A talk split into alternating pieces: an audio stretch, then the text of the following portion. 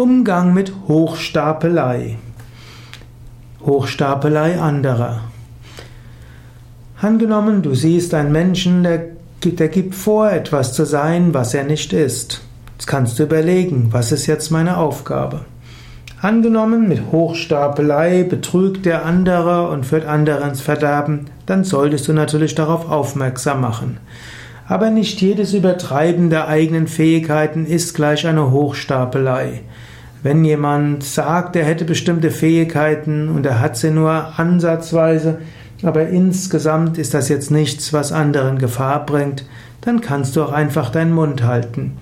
Und wenn jemand zu dir spricht und du hast das Gefühl, das könnte ein Hochstapler sein, dann überlege, worum geht es hier Eventuell triff Vereinbarungen, eventuell lass dir schriftlich geben, was die Qualifikationen des anderen sind, eventuell lasse dir Zertifikate zeigen, eventuell lass dir Referenzen geben, die du abtelefonierst.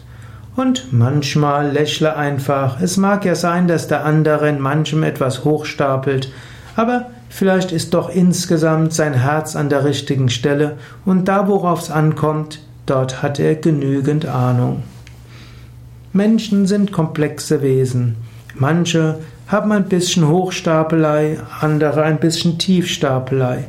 Nicht alles muss deshalb gleich an den, auf die Goldwaage gelegt werden.